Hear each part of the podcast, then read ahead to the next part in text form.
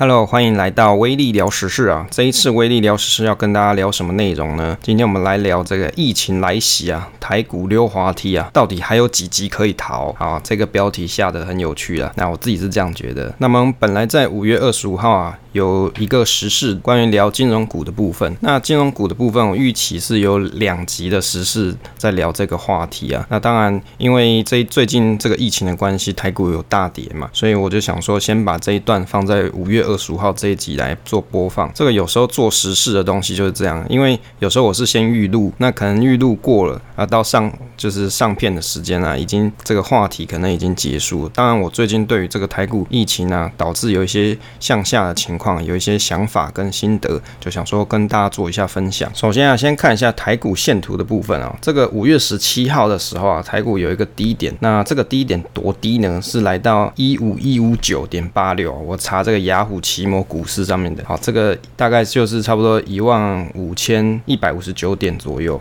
那当然了，现在录制的时间呢是五二零嘛，就大家喜欢的这个五二零行情啊，好，大概就是这个时间点，目前来到一万六千零四十二点了。从这个盘势看起来，我自己是觉得它就是一个低档之后拉回。可是这个拉回呢，到底电梯是向上还是向下？是要走 W 底呢，还是要继续往下？目前从这个盘势啊，是还看不太出来啦。当然，也有人是说，哎，这个黑手很厉害，把这个盘势守在一万六，让大家可能信心不会再动摇。好，那这个五月二十号这一天呢，我们今天的疫情也是有两百多例啦，也是集中在这个新北左右。那可能等到这个五月二十五号大家在收听的时候，也许这个疫情的数字可能又变更多了，也不一定。这个目前呢、啊，五月十九号、二十号左右，今天是二十啦，所以录制时间是二十。那如果从台股的盘势来看，上个礼拜台股啊，因为发生这个啊台湾这个新冠疫情啊，就武汉肺炎啦，导致蛮多人开始。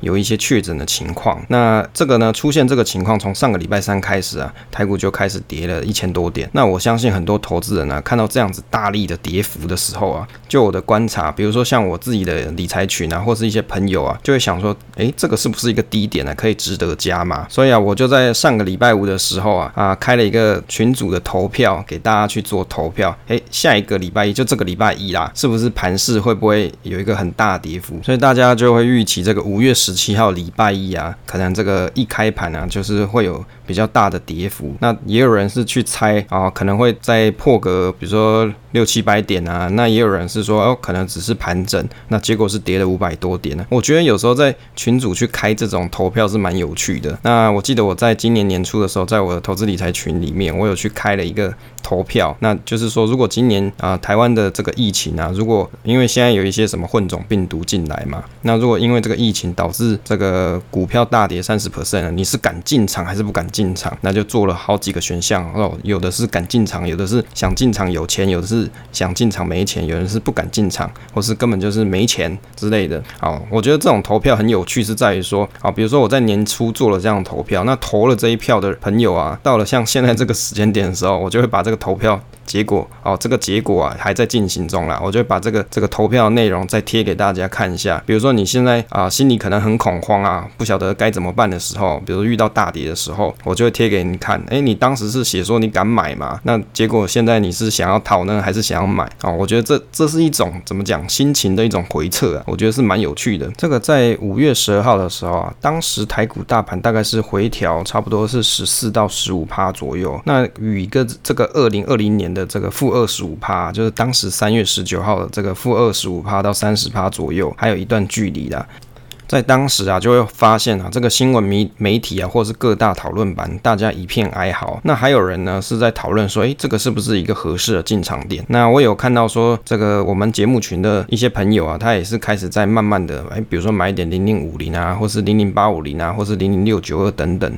那那个时间点是不是最好进场点？我当时在 FB 上面写说，我认为其实不是，因为那个时间点，这个国安基金它其实还没有讲说，哦，大家要开会上班啦。那时间来到五月十四号啊，那时候这个新闻媒体就讲说，哎，这国安基金啊要伺机进场了。好，那也有人就在想说，哎，礼拜一是不是就会来一个比较大的跌幅啊？那结果呢？这个在五月十七号的时候啊，结果并没有大家所想的这个大跌，结果就是跌了差不多五百多点，就其实也是还好啦，就是正常能量释放。那我在五月十六号的时候做一个观察哦，就是我把这个零零五零啊、SPY、TLT 跟这个二四一二中华电信，就把它这个展开来用 Trading View 把它做一个比较看看。那观察这个图啊，其实台湾的跌势跟美股啊，其实看起来关联性不大，因为这个 SPY 它还在往上的趋势，没有这个大。大幅回调，这种十趴十 percent 的这种回调，那债券的 T O T 也还在跟这 SPY 负相关中。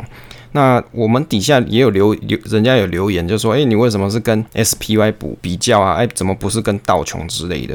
事实上啊，你要跟这个美股的大盘，你还可以，比如说你也可以选 VTI 啊这种大盘指数 ETF 去做比较，都可以啊，它比不完。不过我就是取一个比较有代表性的 SPY 做比较而已啊。那观察五月十二号到五月十五号零零五零它的这个波动的区间呢，这个台股的大幅回调十 percent 以上，是投资人最对这个台股的疫情还在发酵。那台股下杀十五趴以后，差不多十四十五趴啦。那结果呢，因为这个五月十三号宣布说不用进入这个防疫第三阶段，结果到五月十四号的时候收盘，它就回调了一半了。那在周六的时候啊，疫情又五月十五号的时候，疫情又严重了一些。那双北进入这个防疫第三阶段。那大家就预期这个五月十七号的周一啊，向下几率高啊。网络上看这个讨论啊，普遍都是看空几率高。那讲一下我对于这个台股大盘最近的一些心得跟想法哦。我自己是问问自己啦，我自己我是觉得，其实我最害怕的不是股市回调，我害怕事实上是疫情啊。为什么？因为现在这个疫情呢，导致大家生活真的是不太方便。比如说你去啊出个门啊，比如说要去全联去买一些东西哦，你要去买买东西而已，那你还要去做。实名登记，而且也不太好好用嘛，还要在那边刷 QR code，然后在那边输入名字，没有办法说像电子支付一样，就是诶扫一下就进去之类的。那当然，这个因为疫情的关系，我们没有办法不做这件事情。然后就是因为疫情，有一些比如说在家上班啊，或者是你去买东西实名登记啊，或者是要避免一些接触这种情况。那因为这个是为了疫情，所以我们必须要这样子做事。事实上，最让大家感到恐惧的时候，是因为你不知道让你生病的人在哪里。比如说你去。上街买个东西啊，你旁边的这个路人啊，他会不会就是有这个这个肺炎的新冠肺炎的人？因为你看不出来，甚至连他本人他自己都不知道。所以我认为啊，比这个股市还来的动摇人心的，事实上应该就是大家身边的这个疫情哦。因为你去看那个每天。啊，卫生署去发布的这个疫情的踪迹，你就会发现，哎、好像离家里好像也没有很远呢，好像可能才隔几百公尺。好，所以这个其实最危险的，其实就是因为死亡就在你身边嘛。大家可能会认为说，哎，这个东西怎么会死亡？问题是有时候啊。没有死比死还要痛苦啊！就是你可能因为肺部纤维化啊，你可能呼吸不顺啊，那种让你感到的恐惧感，还比你真的死掉还来来的让人感到难过了。那当然，对于未来会不会有更好的一些医疗进步还不知道。至少现在大家所知道，这个肺部纤维化是没有办法复原的。好，那也许以后是可能可以复有办法复原啊。那就目前我认知的新闻啊，是理解上是没有。然后你还可以去看一下，说像这个台大也有一些集体感染啊，比如说感染了十几个人。事情，然后台大医院还跟你说，如果你确定有新冠肺炎的话，你不要来台大医院，你就去别家医院，有一种赶人的感觉，哦，把别人赶走的感觉。但实情是，他们可能真的内部也已经没有这个 resource 可以再去照顾大家。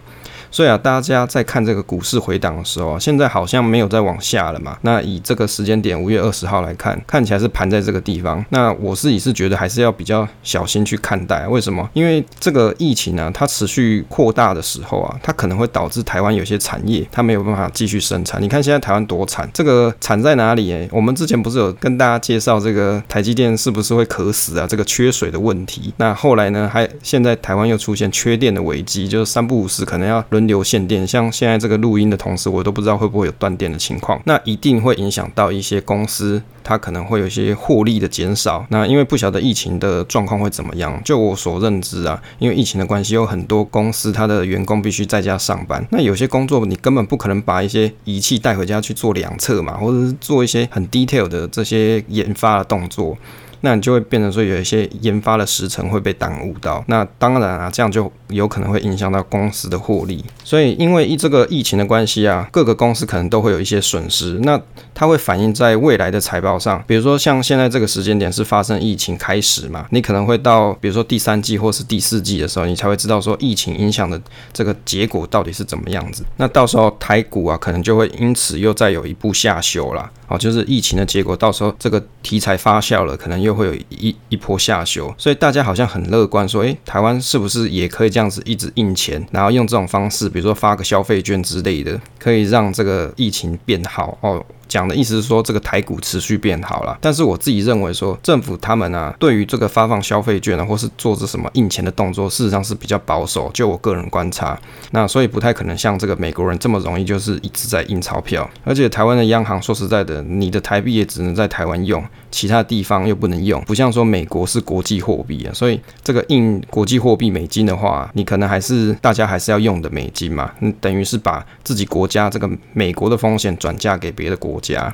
因为你是透过这个货币的手段方式一直印钱，导致其他国家货币上升，就是币值上升啊。所以台湾并没有像美国这么好用的货币政策可以使用。所以我认为啊，目前台湾的问题啊，现在看这个股市，短期看起来好像有点回升，可是疫情还没有在真正得到有效控制之前，其实大家都不太能够掉以轻心，可能就还会有下修的情形。那什么时间点会好转哦？这一点我的看法是说，当这个疫苗的施打率啊开始增加的时候，比如说已经慢慢越越多人哦要打这个疫苗了，那而且确诊的人数也被逐渐控制下来，那我觉得这个隐忧啊。因为这个疫情的关系，影响台湾股市的这个隐忧就会下降。那我今天看到新闻是说，柯文哲是说台北市啊，比如说这个医医疗相关的人员，他是要求他们一定要打这个疫苗了。当然我不知道这个到底强制打疫苗是不是在法律上是可以被去遵守的。那当然他是这样，他是这样要求大家来去打。那事实上打这个疫苗，他还是会有一些风险在嘛。我相信还是要尊重一下他们的意愿呐。当然我也是蛮希望大家可以有这个疫苗去打这个机会的话，可以。去打一打，那所以这个台股的长期引诱啊，短期引诱是刚才讲这个疫情嘛，那长期的引诱是什么？台股的长期引诱就是美国的经济数据它已经好转了嘛，那如果说确定要把这些印的钞票开始回收回来的时候，那整个金融市场它会有一波比较大的下修，那当然这个东西就可能。会影响到台湾比较高一些，美元的这个货币回收啊，其实取而代之的就是希望这个市场上升的引擎啊，各个产业因为产业提升嘛，那它可能会变成一个正向循环，去取代因为印钱的这种经济融紧啊。那回过头来来想一下，说，诶，那现在这种情况到底是不是一个很好投资台股大盘的时间点？我自己的认为是说，现在台股有一波比较大的回调，那。伴随着疫情这这这件事情还没有结束，所以啊，对于很多投资人来说，他可能不太敢就是贸然的投资太多。对于我们一般小散户来说啊，比较好的方式就是像现在这个期间啊，大家可能心里还有一些害怕。那也就是说，它显然不是一个股市，在股市里面，我们如果讲心理学来说啦，我倒是觉得这是一个可以慢慢。